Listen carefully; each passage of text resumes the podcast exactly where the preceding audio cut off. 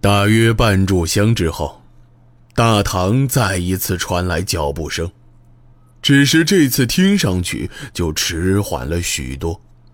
又过去一些时间，才见到王恶之正搀扶着一个男子朝大堂内走来。这男子身上显然行动不便，像是受了伤，并且似乎还伤得不轻。不过，野朵巴云依然不认识这个人。待两人走近之后，卞高已经从地上站起来，起身迎了上去。两人一阵寒暄之后，卞高小心翼翼地迎在前面，随两人一同走了回来。野朵巴云虽然不知这是何人，但是出于礼节，他也起身行了一礼。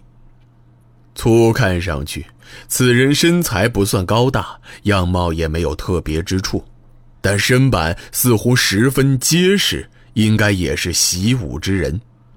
此外，男子身上确实有受过重伤的痕迹，不过按野朵巴云的判断，现在应该是已经大体恢复了。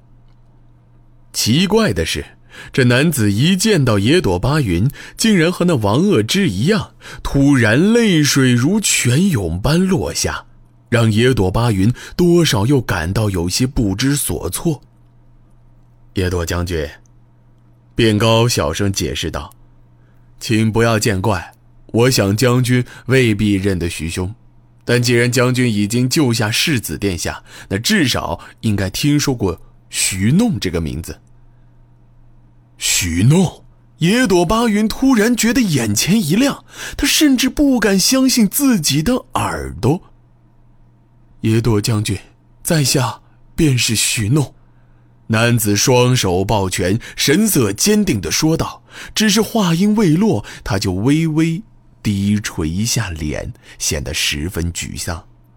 在下无能，差一点就误了大事。在下原本，耶朵巴云依然显得有一些迟疑，他没有立刻做任何回答。他当然知道徐弄是谁，但自己毕竟从来没见过这个人，而按照人贩的说法，这个徐弄很可能已经死了。突然一个活人站在眼前，他当然会有所戒备。来，坐，坐下细说。卞高一边招呼，一边正要去搬旁边的木椅。不，没关系，卞掌柜，在下已经没什么大碍，让在下也席地而坐吧。徐弄虽然是那么说，但他的身体情况并非如自己所表示的那般轻松。不过在熬了一些痛苦之后，他最后还是坐到了地上。紧接着，其余三人相继入座。而野朵巴云则不自觉地将目光停留到了徐弄的身上，即使没有明说，他也已经表现出对此人身份的浓厚兴趣。虽然野朵巴云想尽快确认这个徐弄是真是假，但一时半会儿却不知要从何问起。他担心自己说的太多。反而惹来一些不必要的麻烦。既然两位大人已经见面，本人就毛遂自荐起个头。卞高突然收起微笑，又同时看了野朵巴云和徐弄一眼，这才接着说道：“野朵将军，之前唐突，本人先做一番介绍。本人名叫卞高，是盐帮之主卞南之子，也是现在盐帮的掌柜。这位。”叫王恶之，是土谷这里的首领，请大将军放心，我们并非官府的人。得知将军的身份和行踪，也是在意料之外。此外，请野朵将军相信，我们卞家只认赵家的皇上，绝不会和那些乱臣贼子为伍。野朵巴云微微皱着眉头，并没有说话，也没有做任何表示，他只是安安静静的听着，时不时。也会点头答应。京城发生的事儿，家父和我们卞家都感到万分痛惜。不过，京城虽然变天，但天下英雄绝不会眼睁睁看着孙贼的逆行不会长久。我们卞家虽然有家规，不能干预庙堂之事，但如果事关国家兴亡，当然也不会袖手旁观。这次如果能为将军效犬马之劳，无论动用盐帮多少资源，都是义不容辞的事儿。我等落难的鼠辈，野朵巴云一阵苦笑，恐怕无法承受卞掌柜太多厚望。我现在只希望借一条船，尽早离开土谷而已。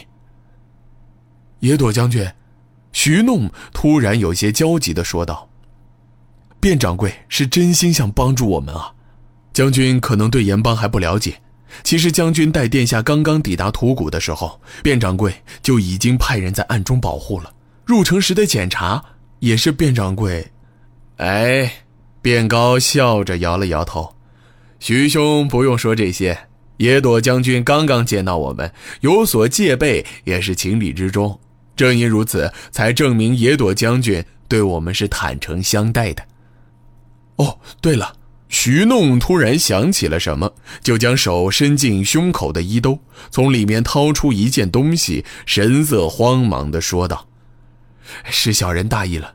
野朵将军既然受殿下之托来寻找世子。”那将军身上应该也带着一块玉佩，将军或许还不知道这块玉佩该如何使用吧？野朵巴云微低下头，就看到徐弄手中的确是放着一块玉佩。虽然这玉佩的形象和自己那块完全不同，但是颜色材质倒是十分相似，甚至可以说是一模一样。不过。正如徐弄所说的那样，他的确不知道玉佩竟然还有什么使用方法。野朵巴云不动声色，只是抬头看着徐弄，神色平静地问道：“这玉看上去不错，不过我并不懂这东西，不知这块玉是有什么玄机吗？”徐弄微微点了点头：“小人知道大将军谨慎。”但恕小人直言，如果卞掌柜真要向官府出卖我们，就不会费那么大周折了。小人知道大将军身上一定带着那块玉佩。其实这两块玉原本就是一体，由同一块玉石雕刻而成，因此也被称为子母玉。野朵将军身上带的是子玉，而我这块则是母玉。这子玉可以分毫不差地嵌入到母玉之中。将军把玉石拿出来，我们一试便知。说罢，徐弄就直接将自己手里的玉递给了野朵巴云。